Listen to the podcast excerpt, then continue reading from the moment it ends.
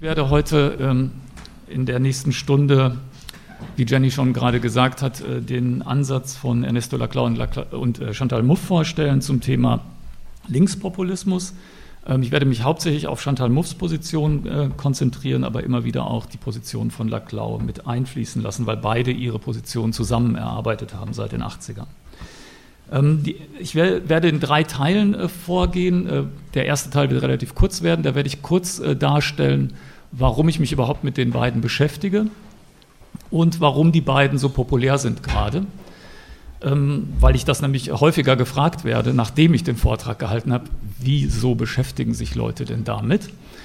Und ähm, der Hauptteil des Vortrags wird die Sozialphilosophie des autoritär-masochistischen Charakters von Chantal Mouffe äh, vorstellen, wobei ich äh, das äh, als Genitivus Subjektivus und Objektivus verstehe, eine antiliberale, autoritär-masochistische Gesellschaftstheorie irrationalen Zuschnitts. Ähm, das wird der Hauptteil sein. Und äh, im dritten Teil werde ich noch einige ganz kurze Thesen ähm, von Laclau und von, vor allen Dingen von Muff vorstellen ähm, zum Thema Rechtspopulismus und äh, internationale Beziehungen, äh, also die kon politischen Konsequenzen dieses Ansatzes. Zunächst einmal, warum äh, beschäftige ich mich mit Laclau und Muff und warum sind sie so populär? Erste Antwort, ich beschäftige mich mit ihnen, weil sie so populär sind. Und zweite Antwort, warum sind sie so populär? Da gibt es verschiedene ähm, Erklärungen für. Der, die erste Erklärung wäre, dass äh, Laclau und Muff äh, dem akademischen Betrieb, der permanent nach neuen Paradigmen und nach Neologismen und neuen Beschreibungen der gesellschaftlichen Wirklichkeit dürstet, eben genau das geben, was dieser Betrieb will. Nämlich ein sehr, sehr aufwendiges ähm, theoretisches ähm, Set von Beschreibung der gesellschaftlichen Wirklichkeit mit, mit, sehr aufwendigen Begriffen und neuen Begriffen, die von äh, Georges Sorel über Jacques Derrida bis äh, Gramsci alles Mögliche verarbeiten und verrühren. Das heißt, das ist äh, attraktiv für den akademischen Betrieb. Man kann da vielen Einflusssträngen nachspüren und es ist was Neues. Ähm, der politisch äh, relevante äh, Charakter der, des, der Popularität von Muff und Laclau ist allerdings äh, wesentlich sachhaltiger. Die ähm, Gesellschaftstheorie von Laclau und Muff, die gibt einer politisch verunsicherten Linken nach dem wirklichen oder vermeintlichen, das lasse ich hier mal offen, Scheitern sozialistischer und bürgerlicher Emanzipationsversprechen einen theoretischen Ausdruck. Also sowohl der Gedanke der bürgerlichen Emanzipation eines rationalen Individuums äh, im Kontext einer wohlstandverheißenden Marktgesellschaft äh, ist gescheitert, als auch der sozialistische Emanzipationsanspruch eines äh, revolutionären Proletariats und einer solidarischen Weltgesellschaft ist gescheitert. Ähm, so zumindest die, äh, die Diagnose von Muff und so natürlich auch die weit verbreitete Wahrnehmung. Ähm, Muff und Laclau geben dieser Enttäuschung und dieser Verunsicherung einen kontingenztheoretischen Ausdruck. Das bedeutet, Kontingenz tritt an die Stelle von Fortschritt als Grundkategorie der Gesellschaftstheorie. Kontingenz im Sinne einfach erstmal, es kann alles anders sein, es gibt keine notwendigen Entwicklungen und keine gerichtete Entwicklung in Richtung Emanzipation. Ähm, der zweite Grundbegriff, der diese Verunsicherung ähm, ausdrückt, würde ich erstmal sagen, ich würde nicht sagen, dass er die, Verunsicherung auf den Begriff bringt, aber zumindest ausdrückt, ist der Begriff der Intransparenz des Sozialen. Ähm, neben der Kontingenz äh, ein zweiter Grundbegriff, das heißt, das Soziale ist undurchsichtig, nicht rational planbar, prinzipiell opak. Ich werde da noch weiter darauf eingehen. Ähm, diese sehr pessimistische, ähm, dieser pe sehr pessimistische Gedanke wird allerdings jetzt nun wieder positiv gewendet. Das heißt, Kontingenz und Intransparenz haben für Laclau und Muff auch einen ein äh, implizites Versprechen neuer politischer Handlungsfähigkeit, zwar nicht mehr auf der Ebene großer Erzählung und großer ähm, kollektiver oder individueller äh, Emanzipationssubjekte, aber auf so einer mittleren Ebene, auf einer Ebene von neuen hegemonialen Projekten, von Verschiebungen von politischen Kräfteverhältnissen. Auf dieser Ebene, gerade weil alles kontingent und ungerichtet ist, verspricht die Theorie von äh, Muff und Laclau eben neue Handlungsfähigkeit. Und auch darauf werde ich noch weiter eingehen. Schließlich als dritter Punkt ähm, ist der Ansatz vor allen Dingen von Muff in den letzten Jahren so populär geworden, weil Muff sich gegen die äh, neoliberale Hegemonie äh, wendet. Das heißt, gegen die Idee, dass Politik nichts anderes mehr ist als eine Sachzwangverwaltung. Also ähm, der Ausgangspunkt, der ist für, vor allen Dingen für Linke natürlich sehr ähm, attraktiv. Das heißt, also wem, also wer hat nicht die Nase voll von diesem, von diesem ewigen Gerede davon, es gibt nur eine vernünftige und eine unvernünftige Wirtschaftspolitik und die vernünftige ist die neoliberale. Und genau dagegen wendet sich der Ansatz von Muff, der eben sagt, es muss wieder legitime ähm, Gegensätze in der Politik geben, legitime gegenhegemoniale Projekte, äh, die auch artikulierbar sind und wo man sich nicht gleich aus dem Diskurs äh, ähm, rausredet, wenn man ähm, irgendwie gegen den Neoliberalismus argumentiert.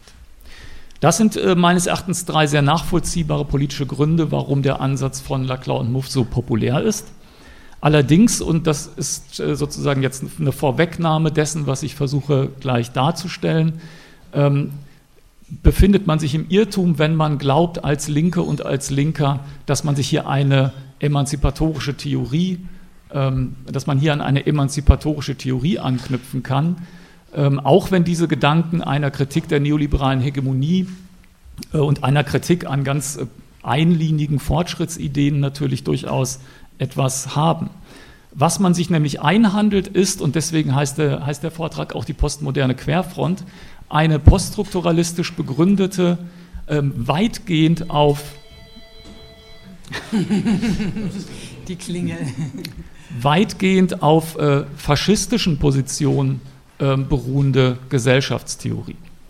Also deswegen Querfront. Querfront bedeutet für mich nicht, dass äh, Laclau und Muff sich auf der organisatorisch-politischen Ebene mit Rechten ähm, gemein machen wollen, sondern Querfront bedeutet eine ähm, Überschneidung von äh, linken und rechtsradikalen Theoretikerinnen und Theoretikern in der Beschreibung gesellschaftlicher Verhältnisse. Also auf der grundlegenden sozialtheoretischen, grundbegrifflichen Ebene gibt es hier eine Querfront.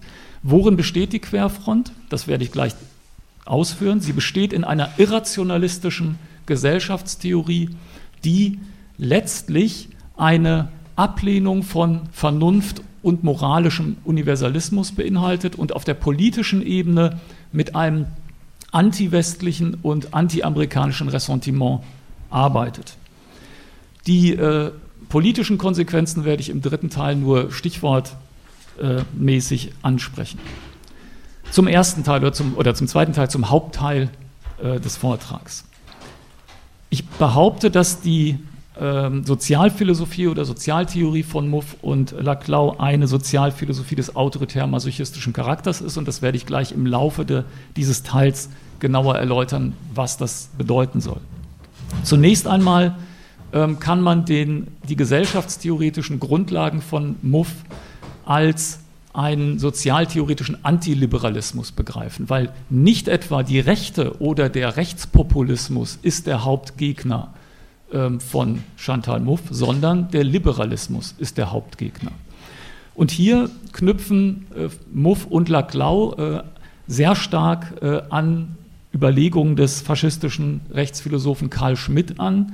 Im Grunde genommen kann man sagen, dass ein Großteil der, der Grundbegriffe von Muff vor allen Dingen äh, von Karl Schmidt letztendlich übernommen wurden und in ihrer Theorie fortwesen. Ein erster, ein erster Anhaltspunkt dafür ist, dass Muff in, in, ihrer gesellschaftstheoretischen Diagnose einer sogenannten Hegemonie des Liberalismus sich auf den Liberalismusbegriff nicht einer marxistischen Tradition, zum Beispiel, sondern von Karl Schmidt bezieht.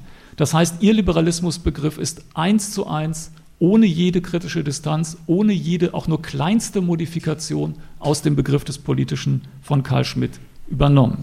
Worin besteht die Hegemonie des Liberalismus? Sie besteht keineswegs, wie man äh, zunächst glauben könnte, bloß in der Hegemonie des Neoliberalismus als ökonomisches Modell, sondern Liberalismus ist für Muff wie übrigens für faschistische Theoretiker äh, auch in den 20er Jahren schon, ein übergreifendes Konzept, das sowohl marxistische als auch bürgerlich-liberale Konzepte umfasst.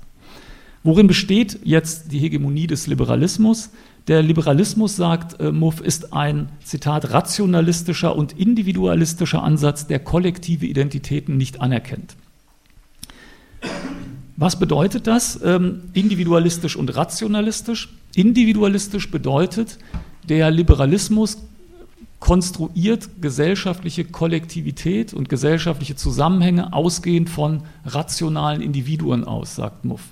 Es gibt zwei Varianten des Liberalismus. Es gibt das Aggregationsmodell des ökonomischen Liberalismus und das Deliberationsmodell des politischen Liberalismus.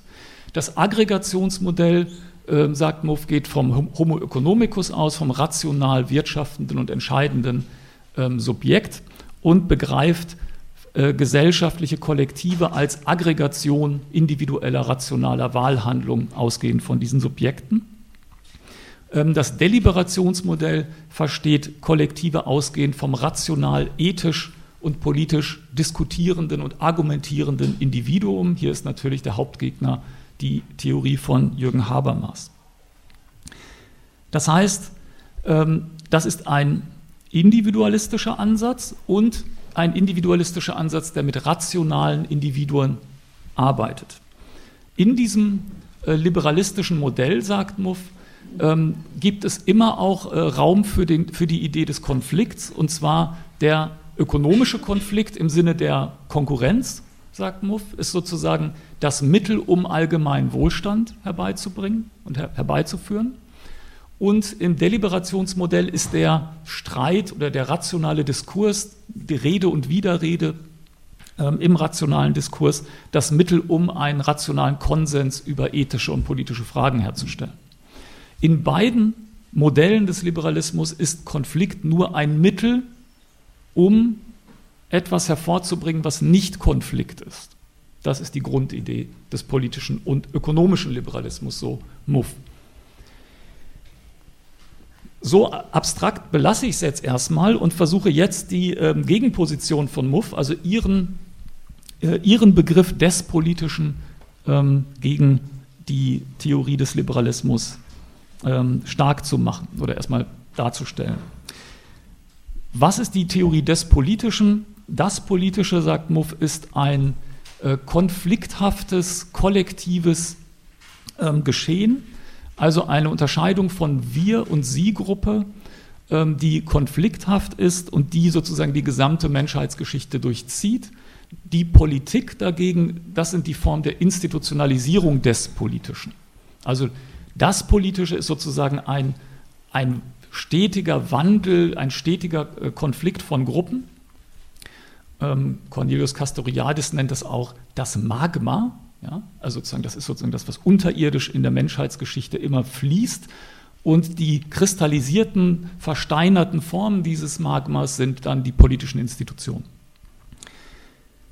dieser, der Grundgedanke dieser Theorien des Politischen, es gibt auch andere, Jacques Rancière beispielsweise oder Alain Badiou, und die durchaus unterschiedlich ansetzen, aber oft mit diesen Dualismen Politik, Politisches, Politik, Polizei und so weiter arbeiten.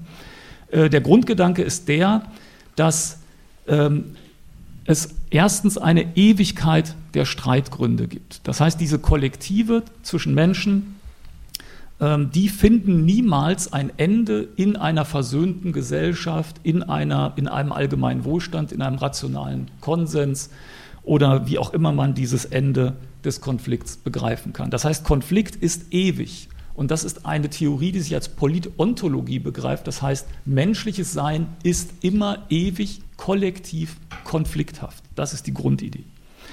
Also erstens die Ewigkeit der Streitgründe ist die ähm, die erst ist das zentrale Dogma dieser Theorie. Ich sage, es ist ein Dogma, weil man an keiner Stelle dieser Theorie auch nur den Ansatz oder den Versuch einer Begründung dieser Idee der Ewigkeit der Streitgründe findet. Das ist einfach ein dogmatisch gesetzter Ausgangspunkt. Dieses Dogma oszilliert allerdings immer zwischen einer deskriptiven und einer normativen Theorieebene. Und ähm, auch da knüpft knüpft Muff äh, sehr stark an Karl Schmidt an. Es gibt da eine sehr starke Ambivalenz schon bei Schmidt. Schmidt spricht ebenfalls vom Politischen als Schicksal, also sozusagen, das ist unentrinnbar. dass es Wir-Sie-Gruppen gibt, die im Konflikt miteinander stehen. Und auf der anderen Seite fürchtet er eine Welt ohne Politik, sprich eine befriedete Welt ohne die Möglichkeit des Krieges. Darauf gehe ich gleich noch ein.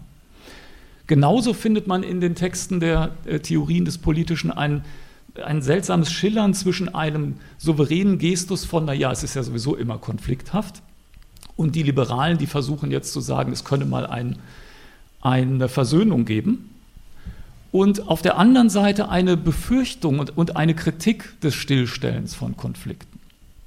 Ja, man, kann, man könnte, wenn man etwas zugespitzt sagen, der einzige normative Aspekt dieser Theorien des Politischen ist, dass Streit weiter möglich bleiben muss und dass Streit an sich gut ist.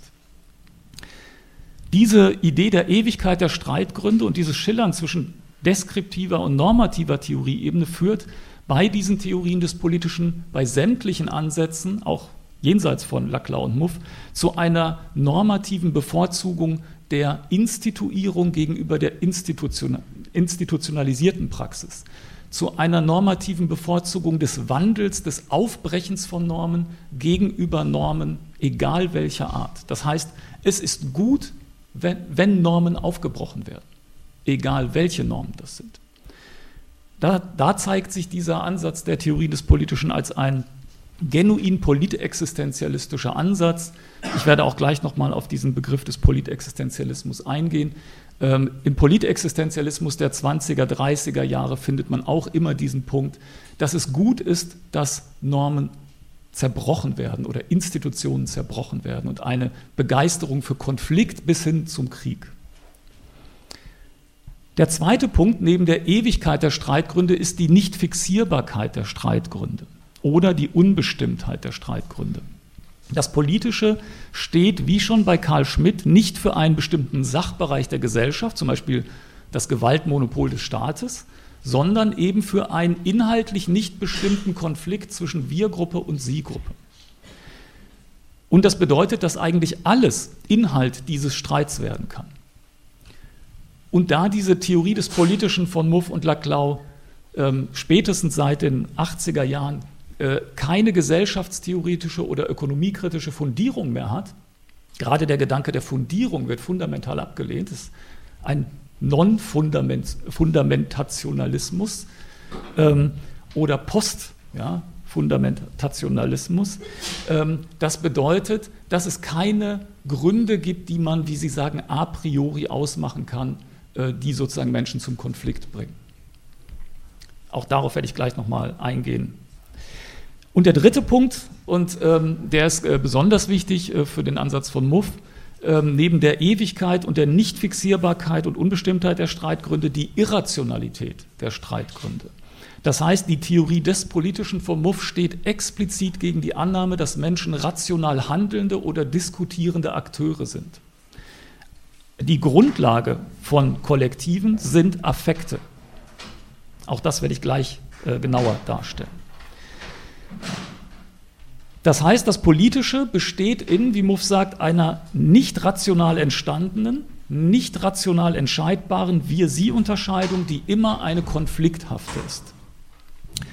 Im Unterschied zu Karl Schmidt versucht Muff jetzt allerdings, ähm, und da ist sie sehr speziell, da unterscheidet sie sich von anderen äh, Theorien des Politischen, versucht sie, den Begriff des Politischen in zwei Varianten zu denken.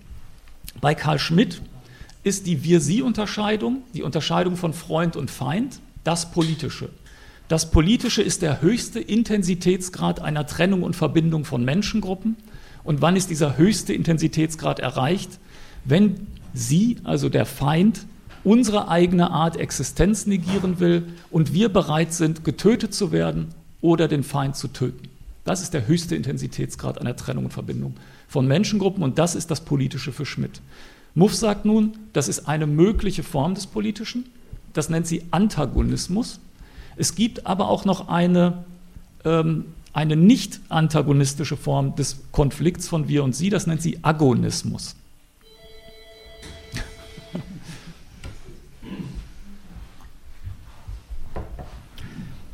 Ähm, Muff hat jetzt nun einen nicht weiter begründeten äh, normativen Anspruch, nämlich den, den Antagonismus in den Agonismus zu überführen, sprich den Antagonismus zu zähmen, wie sie sich ausdrückt, oder ein anderes Wort entschärfen. Auch diese beiden Begriffe ähm, werde ich nochmal gleich zurückkommen, weil die verraten, was für eine Art von Politikverständnis äh, da ähm, hintersteckt.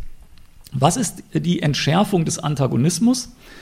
Ähm, der Antagonismus, also die kriegerische, die Möglichkeit der kriegerischen Auseinandersetzung von wir und sie, sagt Muff, ist, Zitat, so lange unwahrscheinlich, wie für widerstreitende Stimmen legitime agonistische Artikulationsmöglichkeiten existieren. Was bedeutet das? Das bedeutet, dass es legitim ist, zum Beispiel zu sagen, ja, es gibt auch eine andere Wirtschaftspolitik als die neoliberale und international vor allen Dingen begriffen. Es gibt auch eine andere Lebensweise als die westliche. Das bedeutet, ähm, dass es sozusagen eben legitime Konflikte gibt, aber legitim im Sinne von nicht, dass wir den Konflikt jetzt aufheben wollen und in einer Versöhnung enden lassen wollen, sondern die sind ganz anders als wir, aber die Andersheit halten wir aus. Aber ganz anders nun doch nicht, sondern ähm, ein agonaler oder agonistischer Konflikt ist für Muff einer, der Zitat durch ein symbolisches gemeinsames Band zusammengehalten wird. Und wie sieht das in einer Demokratie aus? Oder einer, also Muff hat tatsächlich ein, ein starkes Votum für parlamentarische Demokratie, da unterscheidet sie sich radikal von anderen Theorien des Politischen, die eher so neoanarchistisch sind. Ähm, aber das ist jetzt auch nicht notwendig ableitbar aus ihren Prämissen, das ist einfach gesetzt. Ja, sie findet es einfach cooler, Parlamentarismus. Ähm, was ist in einer parlamentarischen Demokratie die agonale ähm, Art der Auseinandersetzung? Das ist ein symbolischer Kampf. Es wird nicht mehr ja, existenziell gekämpft, sondern symbolisch gekämpft mit Worten und Verfahren. Und dieses symbolische gemeinsame Band besteht in, der, in dem Satz, Zitat, Freiheit und Gleichheit für alle. Das ist das symbolische gemeinsame Band, das den Konflikt vom kriegerischen Existenziellen zum symbolischen Agonalen entschärft und das den sozusagen zusammenhält. Ich will hier an dieser Stelle schon zwei kurze Fragezeichen setzen. Es tauchen zwei Probleme auf bei dieser Entschärfungsidee. Zunächst einmal gibt es das äh, identische Problem schon bei Karl Schmidt. Bei Karl Schmidt gibt es nämlich die Idee, dass das Politische der höchste Intensitätsgrad einer Trennung und Verbindung von Menschengruppen ist, sprich der Feind will unsere eigene Art Existenz negieren. Einen anderen Widerspruchsbegriff hat Schmidt gar nicht. Ähm, und wir müssen dafür töten oder getötet werden. Auf der anderen Seite votiert Schmidt zumindest auf der Theorie Oberfläche für einen gehegten Krieg, also einen, der durch Kriegsrecht nicht zum totalen Krieg wird. In Wirklichkeit tendiert sein grundbegriffliches Gerüst immer zum totalen Krieg, aber dieses Spannungsverhältnis besteht in seiner Theorie höchster Intensitätsgrad, töten und getötet werden, Negation unserer eigenen Art Existenz und Hegung dieses Konflikts durch Kriegsrecht. Und beim MUF auf der innenpolitischen Ebene haben wir eigentlich ein ähnliches Problem. Sie sagt auf der einen Seite, es soll ein, wieder einen legitimen Konflikt geben von, ich zitiere mal, unversöhnlichen Standpunkten, die dauerhaft erbittert sich bekämpfen. Unversöhnlich, dauerhaft erbittert sich bekämpfen und die auch nicht rational versöhnbar sind. Und zugleich soll man sich an einen gemeinsamen Regelkanon halten, an das gemeinsame Band Freiheit und Gleichheit für alle. Dieses Band allerdings soll bedeutungsoffen sein. Also der Laclau, der späte Laclau spricht vom leeren Signifikanten, was natürlich Quatsch ist, ist ein polysemischer Signifikant, aber Freiheit kann natürlich für einen Neoliberalen was anderes bedeuten als für eine Sozialistin. Aber sie halten sich an das gemeinsame Band Freiheit und Gleichheit für alle. Das Problem ist allerdings, Freiheit und Gleichheit für alle kann ich auch faschistisch artikulieren oder islamistisch artikulieren. Vor Gott sind alle frei und gleich, die gläubig sind. Oder ne, faschistisch geht das auch. Das heißt, dieses Band ist entweder so weit, dass alle darunter passen, auch die, die unsere eigene Art Existenz negieren, wenn wir uns als parlamentarische Demokraten verstehen, oder man muss dieses Band sehr eng schnallen und dann habe ich wieder bestimmte legitim, legitime Artikulationsmöglichkeiten ausgeschlossen. Aber prinzipiell haben wir immer einen verschärfenden Ansatz bei MUF und einen entschärfenden. Das wird sich gleich nochmal wiederholen. Entschärfung durch symbolischen Kampf und gemeinsames Band, Verschärfung durch erbitterte, nicht versöhnbare Kämpfe, die auch noch affektiv begründet sein sollen. Da gehe ich gleich nochmal drauf ein. Der zweite wesentliche Punkt ist, ähm, dass Muff das Antagonistische gar nicht zähmen kann, sondern das Antagonistische bleibt immer bestehen. Und hier muss man tatsächlich mal Schmidt gegen Muff ins Feld führen, obwohl sie es eigentlich an anderer Stelle selber anführt. Sie spricht, Zitat, von einer Trennlinie zwischen denen, die diese Werte, Freiheit und Gleichheit für alle, offen ablehnen und denen, die sie akzeptieren, aber für widerstreitende Interpretationen kämpfen. Nun habe ich gerade gesagt, auch Islamisten kämpfen für widerstreitende Interpretationen dieses Satzes und Faschisten. Das ist schon mal problematisch. Aber selbst wenn man das mal außen vor lässt, dann gesteht Muff ja zu, es gibt immer noch die, die die Negation unserer eigenen Art Existenz ähm, beanspruchen. Das heißt, den antagonistischen Feind gibt es immer noch und nicht nur den agonistischen Gegner. Das heißt, wenn ich jetzt sage, Freiheit und Gleichheit für alle, verstehe ich jetzt in einem parlamentarisch-demokratisch-liberalen, wie auch immer Sinn, dann sind die Islamisten der Feind. Und das Antagonistische ist eben nicht gezähmt und nicht aus der Welt. Gut, ich komme zurück zum, ähm, zu, den, äh, zu der Frage, wie Kollektive ähm, konstituiert werden, Muff zufolge. Sie spricht jetzt in Bezug auf das parlamentarische Verfahren von einer, Zitat, Sublimierung affektiver Kräfte, die am Ursprung der kollektiven Form von Identifikation stehen. Parlamentarismus bedeutet dass sich die 51, dass sich die 49 Prozent in 51 Prozent geschlagen geben. Das bedeutet nicht, Zitat, bedeutet nicht, dass die Menschen nun imstande wären, rational zu handeln, sondern die geben sich einfach geschlagen. Gut, ihr habt 51. Vielleicht das nächste Mal. Das klingt jetzt erstmal nach einer durchaus realistischen Beschreibung parlamentarischer Politik, weil das wissen wir, glaube ich, alle, dass es nicht äh, um einen herrschaftsfreien, rationalen Diskurs geht, wenn es äh, in parlamentarischen Abstimmungen äh, Mehrheitsentscheidungen gibt. Aber der Witz bei MUF ist, das wird in die grundbegriffliche und grundlagentheoretische Ebene gezogen. Sie spricht davon, dass Menschen prinzipiell nicht in der Lage sind, rational zu diskutieren oder zu handeln. Wenn jemand die Position des politischen Gegners übernimmt, sagt sie, Zitat, handelt es sich mehr um eine Konversion als um einen Prozess rationaler Überzeugung. Konversion, das ist ein klassisch politex- oder existenzialistischer und in dem Kontext politexistenzialistischer Topos, der Sprung in den Glauben, der keine Begründung hat. Das hat man bei Kierkegaard schon, äh, das hat man bei Sartres äh, Theorie des Handelns, eine nicht durch Prinzipien geleitete Entscheidung für Prinzipien. Dieser existenzialistische Gedanke, der bei vielen äh, postmodernen und poststrukturalistischen Theoretikerinnen zu finden ist, ähm, wird jetzt so, in die, äh, so ins Grundlegende gezogen, dass, wie äh, Muff sich ausdrückt, Vernunft, Zitat, lediglich als Schleier existiert. Vernunft ist ein Schleier vor was? Vor gewalt- und machtbasierten Ausschlussdiskursen. Das bedeutet, jede Form der Entscheidung, jede Form der Wahl und, es geht sogar noch weiter, nicht nur im politischen Raum, jede Form der Aussage und Erkenntnis ist ein macht- und gewaltbasierter Ausschlussdiskurs.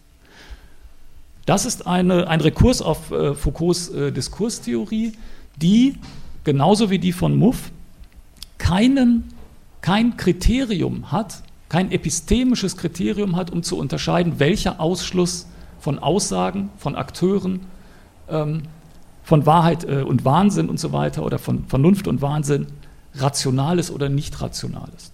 Das heißt, hier, ist, hier sind alle Katzen grau, hier wird in Bezug auf alle Diskurse gesagt, ja, die sind eben macht- und gewaltbasiert und es gibt kein Kriterium zu unterscheiden, ja, ob es jetzt ein vernünftiger Ausschluss ist oder ein nicht vernünftiger Ausschluss. Ich könnte jetzt natürlich ketzerisch fragen, ob diese These, dass das so ist, selber wiederum nur macht- und gewaltbasiert ist. Das heißt, ein macht- und gewaltbasierter Diskurs behauptet, dass alle Diskurse macht- und gewaltbasiert sind. Und da sieht man schon den klassischen Selbstwiderspruch eines machttheoretischen Relativismus. Aber mit solchen Sachen ähm, schlägt sich Muff nicht weiter rum. Ich will nur sagen, dass hier ein Gedanke von Karl Schmidt äh, radikalisiert wird, den er selber teilweise schon radikalisiert hat, nämlich, dass alle politischen Begriffe polemischen Charakter haben. Das schreibt er 1932. Das heißt, alle politischen Begriffe sind selber Kampfmittel in der Auseinandersetzung von Freund und Feind. Und damit sagt er etwas über politische Begriffe aus, dass es eigentlich keine politische Wissenschaft geben kann, sondern dass Wissenschaft immer ein bloßes Kampfmittel ist. Ja. Schmidt macht das dann auch noch radikaler. ähm, ab 1933 spricht er davon, dass äh, derjenige, der artfremd ist, zwar Bücher lesen und schreiben mag, aber er liest sie gemäß den äh, Gedanken und äh, Ideen seiner eigenen Art. Er wird niemals verstehen können, was ein Deutscher denn äh, von Recht äh, oder über Recht denkt, das wird ein Jude niemals verstehen können. Dieser völkisch-rassistische Relativismus wird in dem Poststrukturalismus nicht völkisch-rassistisch, aber kulturalistisch und diskurstheoretisch verallgemeinert. Gut, ähm, das heißt, diese Idee der Irrationalität der ähm, Verfahren und der sozusagen des sich geschlagengebens wird hier ins Grundlagentheoretische geführt, sodass epistemische und pragmatische Begründungen nicht mehr voneinander unterscheidbar sind. Also Wahrheit von, naja, Zustimmungsfähigkeit, pragmatischer, erpresster oder wie auch immer Art sind nicht mehr unterscheidbar.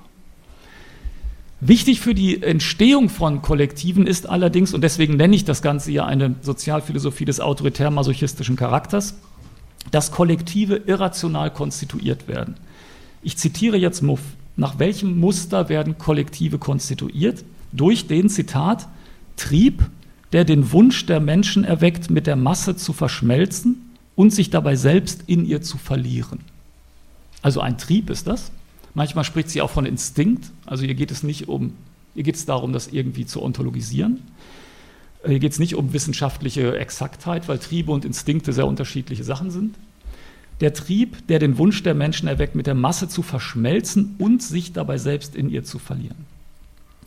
Dieses sich verlieren in der Masse bedeutet emotionale Gratifikation für die Individuen. Zitat, um politisch zu handeln, müssen Menschen sich mit einer kollektiven Identität identifizieren können, die ihnen eine aufwertende Vorstellung ihrer selbst anbietet. Und zwar immer im Gegensatz zum Gegner oder Feind. Ja, wir sind aufgewertet im Gegensatz zum Gegner. Nicht wir sind aufgewertet, weil wir Menschen sind oder was auch immer. Diese beiden Elemente sind erstaunlich äh, ähnlich zu der Theorie des autoritären Charakters und des kollektiven Narzissmus äh, von Erich Fromm und Theodor Adorno.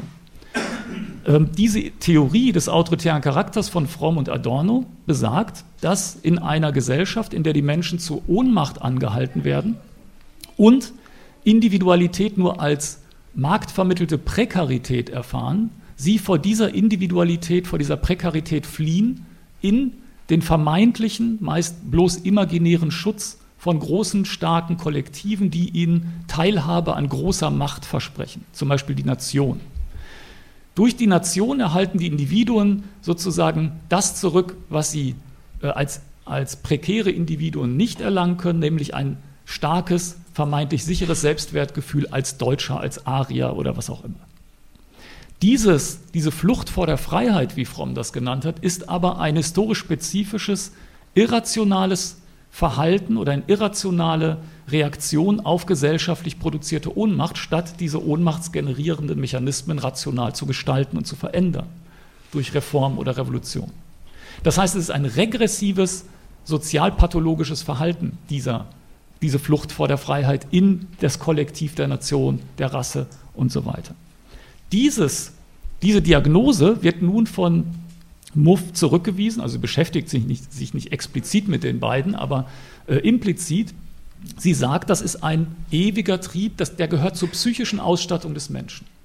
Das heißt, die Idee einer Emanzipation von diesem sich selbst durchstreichenden, die eigene Individualität negierenden Aufgehen in der Masse wird hier grundbegrifflich negiert, grundbegrifflich verunmöglicht.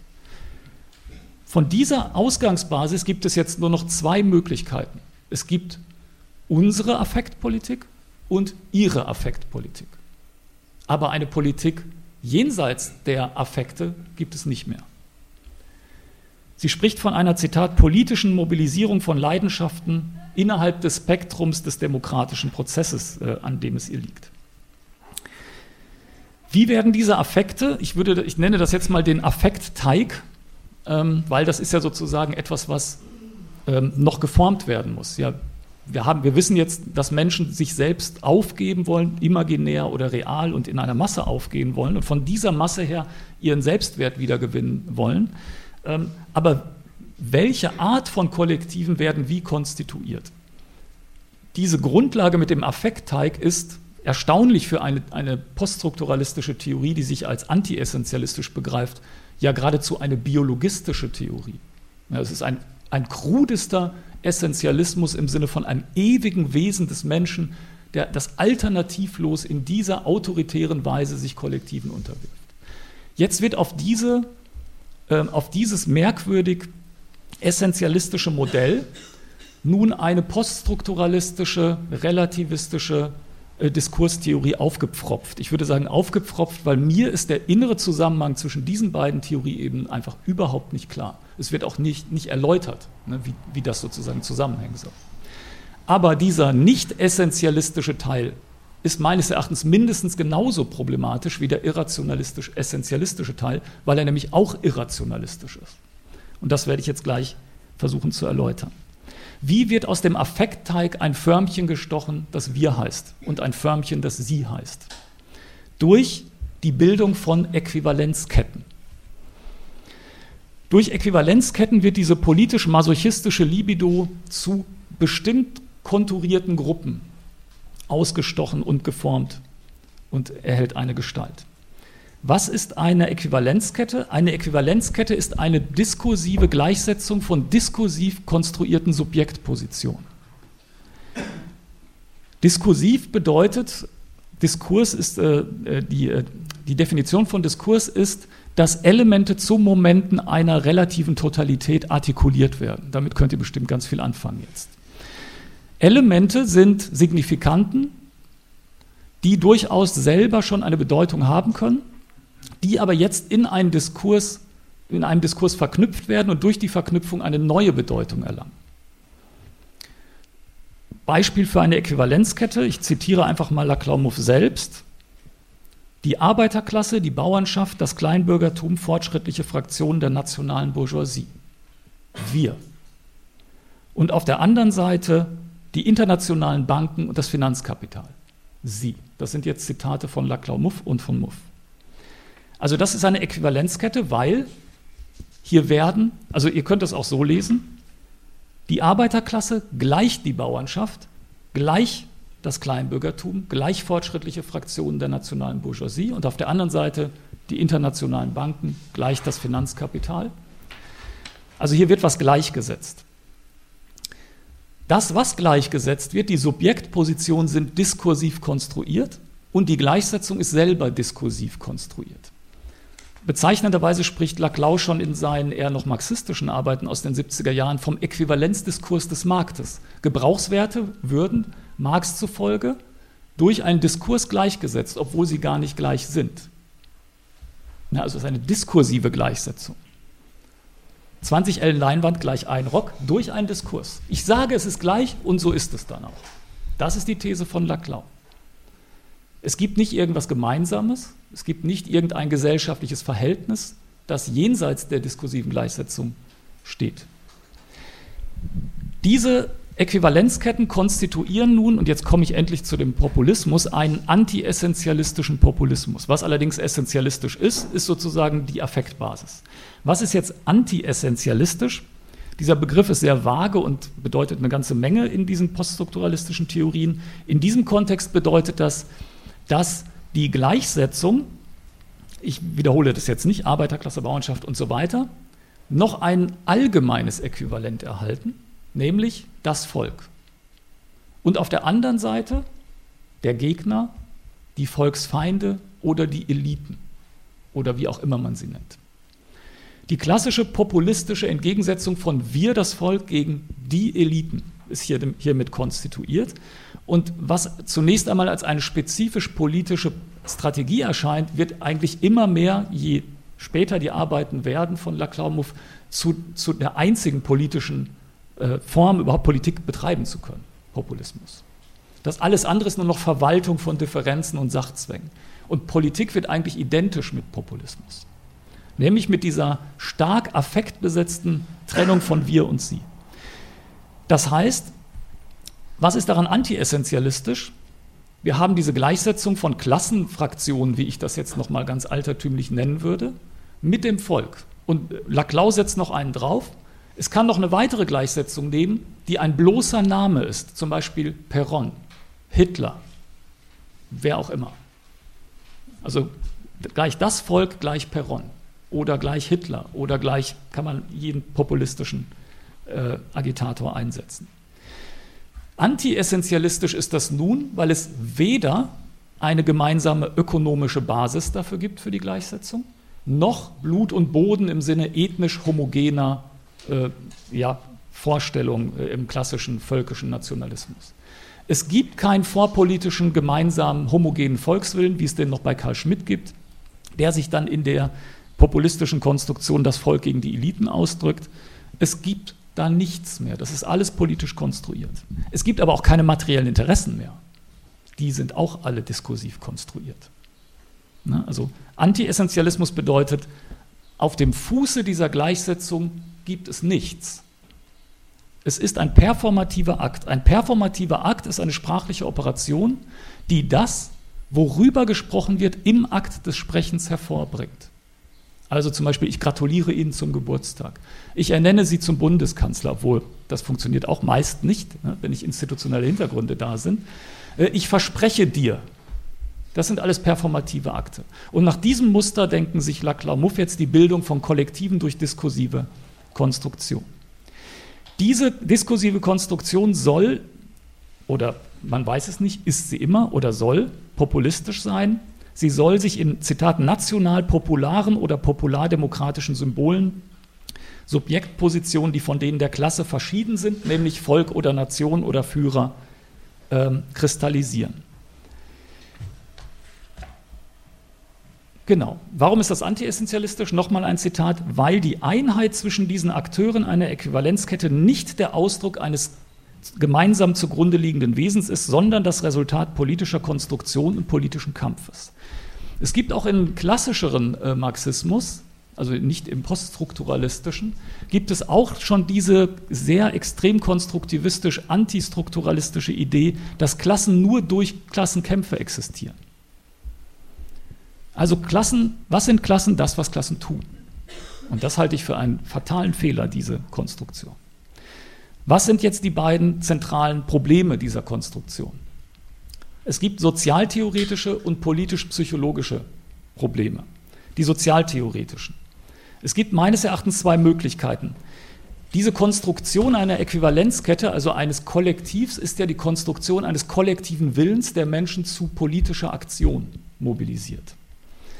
Es gibt also entweder Grenzen der Konstruktion eines kollektiven Willens, das heißt, wenn es Grenzen der Konstruktion eines konstruktiven Willens gibt, dann muss es vor der äquivalentiellen Gleichsetzung, Arbeiterklasse gleich Kleinbürgertum gleich fortschrittliche Fraktionen und so weiter, bestimmbare unterschiedliche Interessenstrukturen geben. Ich würde hier von objektiven ökonomischen Interessen sprechen.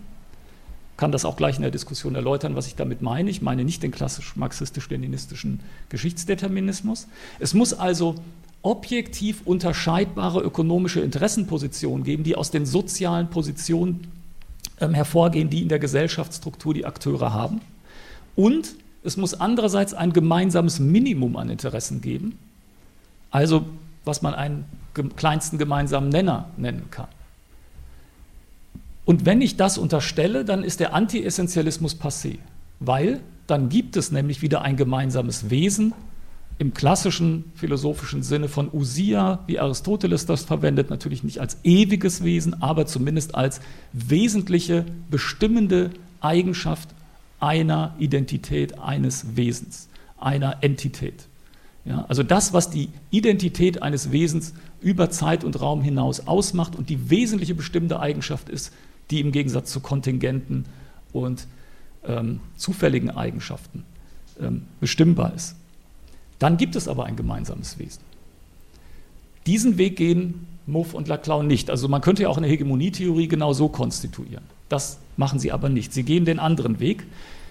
Sie gehen den Weg, dass die handlungsleitenden Interessen der hegemonialen Konstellation ausschließlich politisch konstruiert sind und Klassen nichts anderes sind als das, was Klassen tun. Das führt zu einer beliebigen diskursiven Formung des formlosen politischen Affektteigs.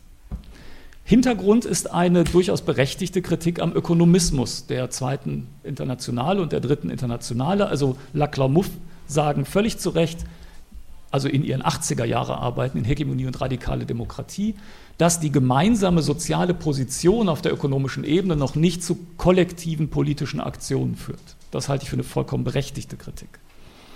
Sie gehen jetzt ähm, mit Georges Sorel, einem präfaschistischen ähm, Denker, der 1907 sein Hauptwerk geschrieben hat über die Gewalt, ähm, gehen, Sie jetzt da, gehen Sie davon aus, dass sich kollektive Handlungseinheiten auf politischer Ebene nicht durch ökonomische Interessen begründen.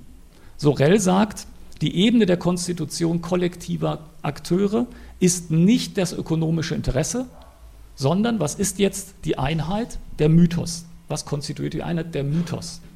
Und was sind Mythen? Mythen sind in Gestalt von Schlachtbildern zum bedingungslosen Kampf motivierende irrationale Wollungen, sagt Sorel. Das heißt, was, was, bringt die Einheit für Sorel damals noch der Arbeiterklasse, was bringt die Arbeiterklasse dazu, bedingungslos und unversöhnlich gegen die Bourgeoisie zu kämpfen? Bestimmte Mythen, die, die sozusagen eine gemeinsame Vorstellung vom Kampf vom erfolgreichen Kampf beispielsweise äh, der Generalstreik äh, hervorbringen. Diese Bilder sind aber nicht in ökonomischen Interessen fundiert.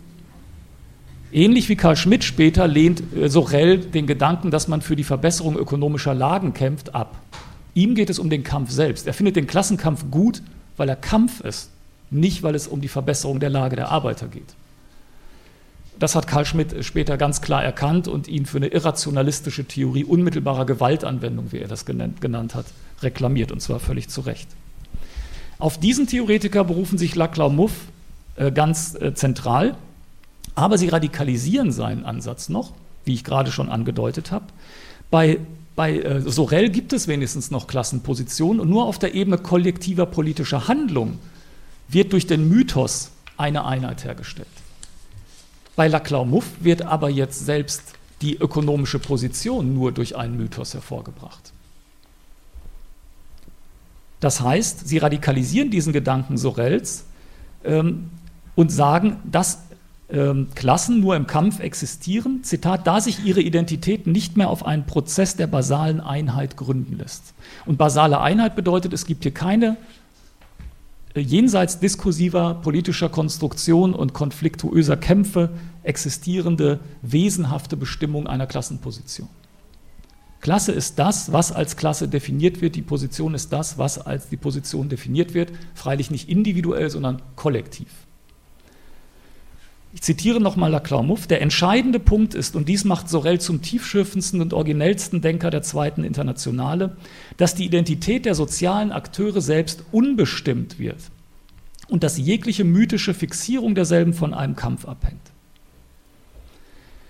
Interessen und politische Identitäten sind also für Laclau-Muff nichts anderes mehr als Produkte diskursiver Konstruktion und eines politischen Willens, die zum kollektiven Handeln motivieren sollen. Die politische Repräsentation von Interessen ist nichts anderes als die Hervorbringung von Interessen durch die Anmaßung ihrer Repräsentation. Ein performativer Akt. Indem ich behaupte, dass ich Interessen repräsentiere, bringe ich die Interessen, die ich repräsentiere, überhaupt erst hervor. Okay. Zitat nochmal, es gibt überhaupt keine logische Verbindung zwischen den Positionen in den Produktionsverhältnissen und der Mentalität der Produzenten. Zitat Ende.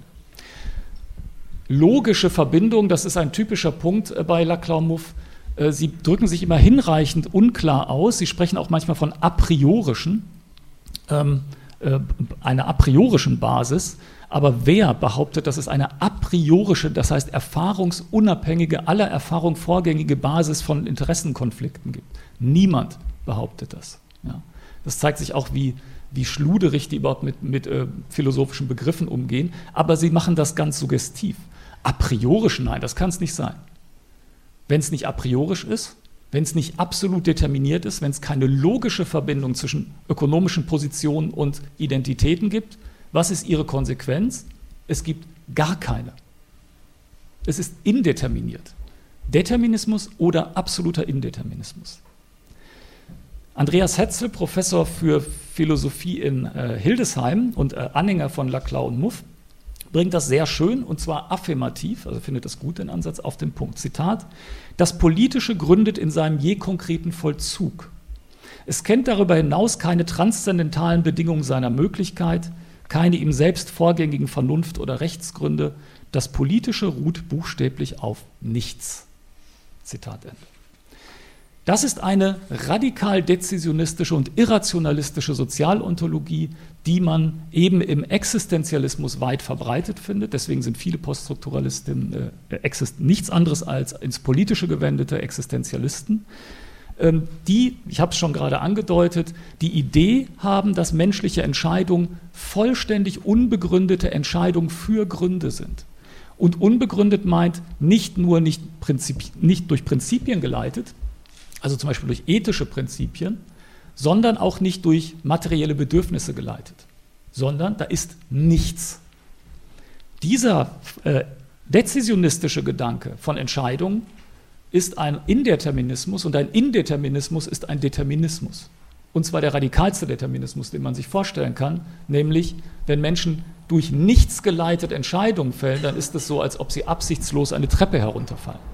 Und nach diesem Muster denken sich Laclau-Muff die Konstitution von Identitäten und Interessen.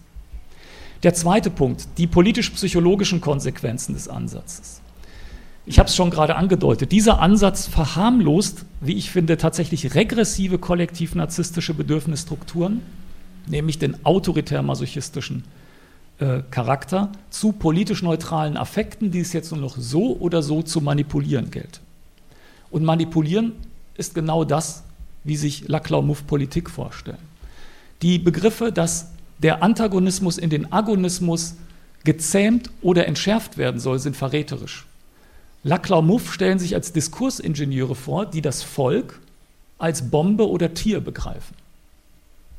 Ja, das muss man, da muss man den Dompteur spielen, durch richtige diskursive Kniffe, deren Affekte in die richtige Bahn lenken. Und die richtige Bahn ist, Linkspopul ist die linkspopulistische Anrufung von wir das Volk gegen die Eliten. Ich gehe gleich nochmal darauf ein, das hat noch einen spezifischen Inhalt, diese Feinderklärung. Muff meint, dass diese Wir gegen Sie Konstruktion politisch neutral und inhaltsleer sei. Das ist sie aber keineswegs. Der zweite Punkt ist, Muff glaubt, die immer damit verbundenen giftigen nationalistischen oder auch antisemitischen projektiven Feinderklärungen, die mit dieser Wir-Sie-Konstruktion auf affektiver Basis einhergehen, die in diesen Formen kollektiver Identifizierung stecken, durch den Hinweis auf die Konstruiertheit des Populismus entschärfen zu können. Und da haben wir wieder ein Spannungsverhältnis. Muff plädiert für eine gleichzeitige Verschärfung, nämlich die Leute sollen affektiv, unversöhnlich und radikal gegen den Gegner kämpfen. Aber sie sollen sich von Laclau Muff immer wieder sagen lassen, ist ja alles bloß als ob. Es gibt ja gar kein Volk. Es gibt ja gar keine gemeinsamen materiellen Interessen, die da sind, für die ihr kämpft. Die sind durch den Kampf alle selbst hervorgebracht. Das hier ist die politische Philosophie des Als ob. Wir tun so, als ob wir ein Volk seien und das mobilisiert uns, ein Volk zu sein. Das hat übrigens schon Mussolini an Sorels ähm, äh, Mythenbegriff begeistert. Es kommt nicht auf die Wahrheit an, es kommt darauf an, ob Leute mobilisiert werden. Und das ist eine fundamental irrationalistische und ich würde sagen eine faschistische Auffassung gesellschaftlicher Verhältnisse, weil hier nichts mehr übrig ist von einer Emanzipation des Individuums von diesen kollektiven, affektiven, bloßen als Ob-Konstruktionen und Mythen. Und es ist nichts mehr übrig von dem Gedanken, dass Individuen bei sich selbst bleiben können im Kollektiv, in einem solidarischen Kollektiv. Die müssen aufgehen und untergehen und stirb und werde, sagt Schmidt, neu erstehen als kollektiv erborgtes Subjekt. Das heißt, es gibt eine Gleichzeitigkeit von populistischer Verschärfung und anti-essentialistischer Entschärfung. Und ich wette, dass die meisten Linken, die Laclau und Muff lesen, von dieser anti-essentialistischen Entschärfung die Konsequenzen dieser Sozialtheorie niemals äh, sich vor Augen geführt haben, weil dann würden sie, glaube ich, drüber lachen über diese Theorie. Das ist nämlich ein bloßes Als ob. Der Witz ist allerdings, dass Laclau Muff da so stehen als poststrukturalistische Theoretikerin und sagen, wir wissen, dass das ja nur ein bloßer Name ist, Hitler. aber gleichzeitig sagen sie, ihr müsst eure Affekte in diesem Namen bündeln. Ein bloßer Name.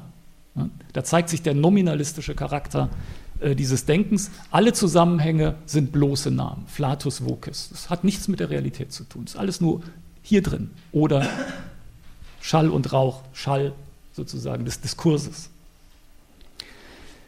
Und ein dritter Punkt, weswegen dieser Ansatz nicht neutral ist, dieser Linkspopulismus, ist der Inhalt dieser Wir-Sie-Unterscheidung.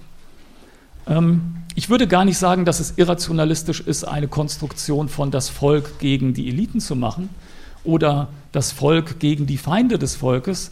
Ähm, das muss man inhaltlich konkret diskutieren, in welchem Zusammenhang das vielleicht sinnvoll sein kann. Ich würde aber prinzipiell sagen, dass diese affektuelle Basis immer regressiv ist. Sie wird ja auch schon als nicht aufklärbar sozusagen konstruiert.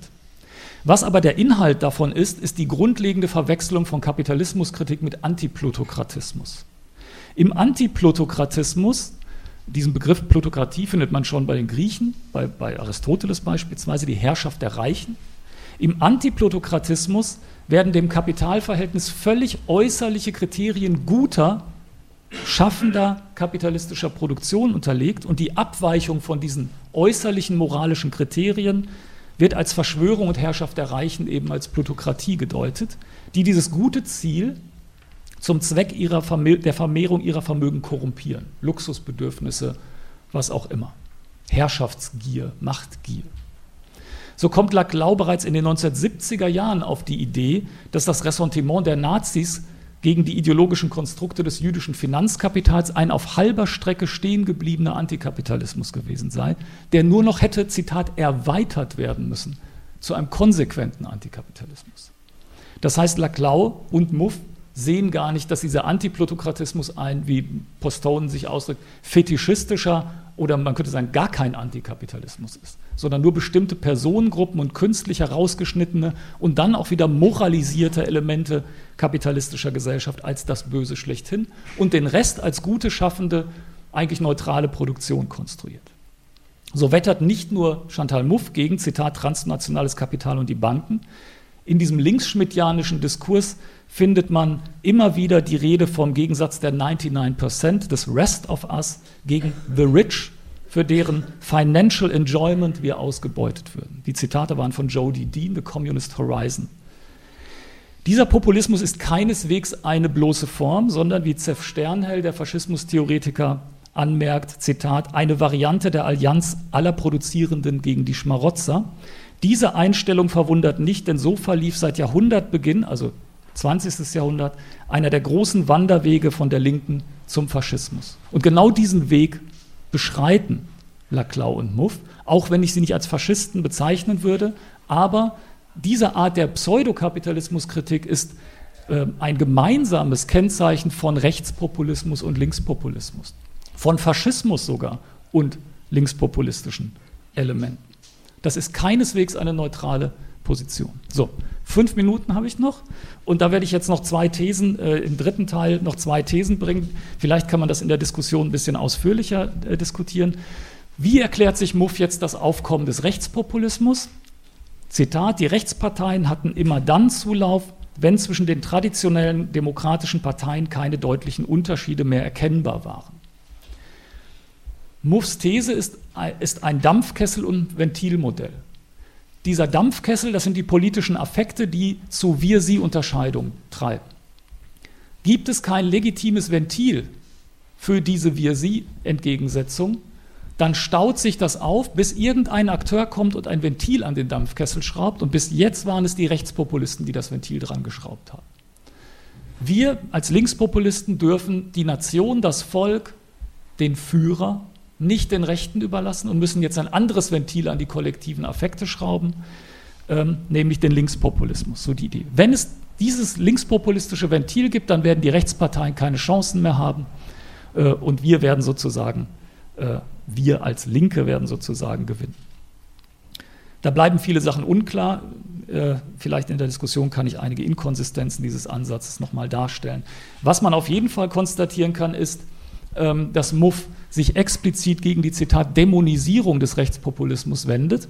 Äh, und sie meint damit eine Kritik nach moralischen Kriterien und stützt sich auch hier wieder vollständig auf Karl Schmidt, der sagt, wenn ich, wenn ich sage, das sind Feinde der Menschheit, dann entmenschliche ich den Feind und dämonisiere ihn.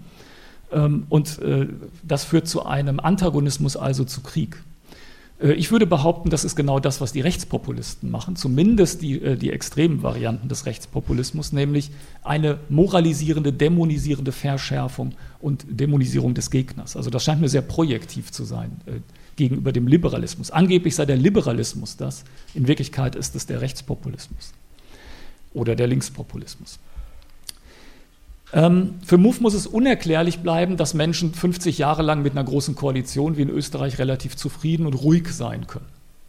Das kann, gar, kann sie sich gar nicht erklären, weil sie nicht von ökonomischen Interessen ausgeht, sondern es gibt ja nur dieses Dampfkesselmodell. Und da müsste eigentlich nach einem Jahr großer Koalition Schluss sein, ne, weil da ist nichts mehr mit Dampf ablassen. Gut, der zweite Punkt, ähm, da, wie gesagt, das habe ich hier nur, man, man, müsste dann noch viel mehr, ähm, könnt ihr dann in dem Text, der Ende des Jahres veröffentlicht wird, äh, noch genauer nachlesen, müsste man noch viel genauer darauf eingehen, dass MUF sich auch nie auf die Inhalte der Rechtspopulisten bezieht, nie auf den Führerkult, nie auf den Nationskult, äh, dass sie auch öko ökonomische er Erklärungen weitgehend außen vor lässt. Also das müsste man alles auch noch berücksichtigen. Der zweite Punkt, der mit ihrem Anti-Universalismus verbunden ist. Sie lehnt universelle moralische und epistemische äh, Kriterien ja ab, ist, der, äh, ist die Ebene der internationalen Politik. Da sagt sie, das muss, müssen wir genauso denken. Wir haben seit 1989 eine, Hyper, eine einzige Hypermacht, die USA, und die macht alles platt mit ihrem Anspruch auf eine einheitliche westliche Lebensweise. Durch diesen westlichen amerikanischen Imperialismus gibt es eine Gegenreaktion, eine, Agonist, eine antagonistische, nämlich den islamistischen Terror. Wenn wir aber anderen Kulturen eine legitime Ausdrucksform ihrer besonderen jeweiligen anderen Kultur bieten, zum Beispiel dem radikalen konservativen Islam, dann wird es keinen Terror mehr geben und dann wird es eine internationale Agonale, nämlich nur noch symbolischen Kampf geben. Sie lehnt universelle moralische Werte ab und ist eine radikale Kultur, äh, äh, Kulturrelativistin. Sie spricht zum Beispiel von einheimischen Demokratien. Ja, das hat Karl Schmidt 1923 auch schon gemacht, als er den faschistischen Begriff von Demokratie entwickelt hat. Ähm, sie spricht von einheimischen Demokratien und lehnt den westlichen Lebensstil ab. Und da wird sie sehr allgemein. Plötzlich gibt es nur noch den westlichen Lebensstil und nicht mehr eine sozialistische, eine neoliberale oder was auch immer Artikulation des westlichen Lebensstils. Aber viel interessanter ist wieder, dass wir wieder dieses Dampfkessel- und äh, Ventilmodell haben. Und ich will nur kurz anmerken, ähm, dass ein radikaler konservativer Islam ein expansionistisches, imperialistisches Weltbeherrschungsprogramm ist. Das heißt, dieses Programm können wir nicht entschärfen, indem wir sagen, Ihr dürft in eurem Großraum, das ist nämlich Ihre Idee, in eurem Großraum dürft ihr eure Idee von Kultur ausleben und dann werden die sich nicht mehr in die Luft jagen, weil dann haben sie ja legitime Kanäle, sich zu artikulieren. Genauso gut hätte man Hitler 1939 sagen können, ja gut, das ist dein Großraum, ne, bleib mal da und dann gibt es keinen gibt's keinen Krieg. Genauso stellt sich Muff das vor und das zeigt, dass sie sich kein bisschen für die Inhalte zum Beispiel islamistischer Ideologien oder die Inhalte eines äh, imperialen oder die Tradition eines imperialen Islam beispielsweise interessiert. Sie sieht nur reaktive Marionetten, die sozusagen auf westlichen Imperialismus reagieren. Und das ist natürlich eine in der Linken weltweit leider sehr äh, verbreitete, billige ähm, Idee. Gut, ähm, ich werde es äh, hiermit äh, bewenden lassen. Warum nochmal äh, zusammengefasst? Warum ist das eine Querfront? Es ist eine Querfront, weil die grundlegenden theoretischen Kategorien von Laclau und Muff letztlich ultrakonservative bis, wie ich meine, faschistische Ideen beinhalten. Eine Nichtplanbarkeit, Intransparenz, Kontingenz des Sozialen, einen radikalen Dezisionismus und mythenbasierten Voluntarismus der Identitäten hervorbringt, äh, die Ablehnung der Idee, ähm, in irgendeiner Weise gesellschaftstheoretisch rekonstruierbarer materieller Interessen und einen radikalen Anti-Individualismus, der schon in den, in den Grundkategorien der Gesellschaftstheorie die Unmöglichkeit individueller Emanzipation von kollektivistischer Unterordnung ähm, postuliert. Das heißt, die Verheißung autoritär-masochistischer, regressiver Bedürfnisbefriedigung ist etwas, was sowohl faschistischen als auch dieser postmodernen, ähm, poststrukturalistischen äh, politischen Theorie gemeinsam ist. Nicht, nicht zufällig ist immer in den späteren Schriften von Muff eigentlich der Hauptreferenzpunkt äh, Karl Schmidt. Und äh, Sie merken sozusagen, Sie haben früher in den 80er Jahren sich nicht auf Karl Schmidt bezogen, aber Sie merken immer mehr, dass Ihre Theorie eigentlich dahin treibt. Sie hat schon in den 80er Jahren eigentlich große Deckungsgleichheit gehabt. Politisch drückt sich das so aus in einem sehr simplen Dampfkessel- und, Motiv äh, und Ventilmodell, wie der Rechtspopulismus erklärt wird, der ja wie gesagt gar nicht der Hauptgegner ist, sondern der Liberalismus ist der Hauptgegner.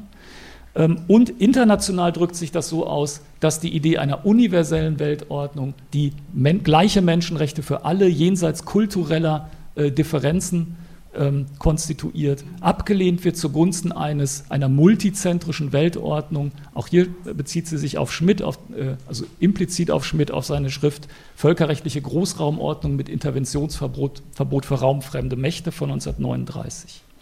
Das heißt, es ist sozusagen eine, ein nicht konsequent, aber, aber teilweise äh, ethnopluralistisches Modell. Sie sagt nicht, hier die Muslime sollen wieder zurück in den Nahen Osten oder so, aber sie sagt, dort haben die ihre legitime Kultur und da haben wir nichts zu sagen. Das heißt, das, was da rauskommt politisch, ist ein moralischer Antiuniversalismus, ein regressiver und repressiver Kulturrelativismus und eine wie eine Anhängerin von Laclau Mouffe das positiv ausdrückt, Banu Bagu heißt die, Zitat, eine productive convergence of the far right and the far left.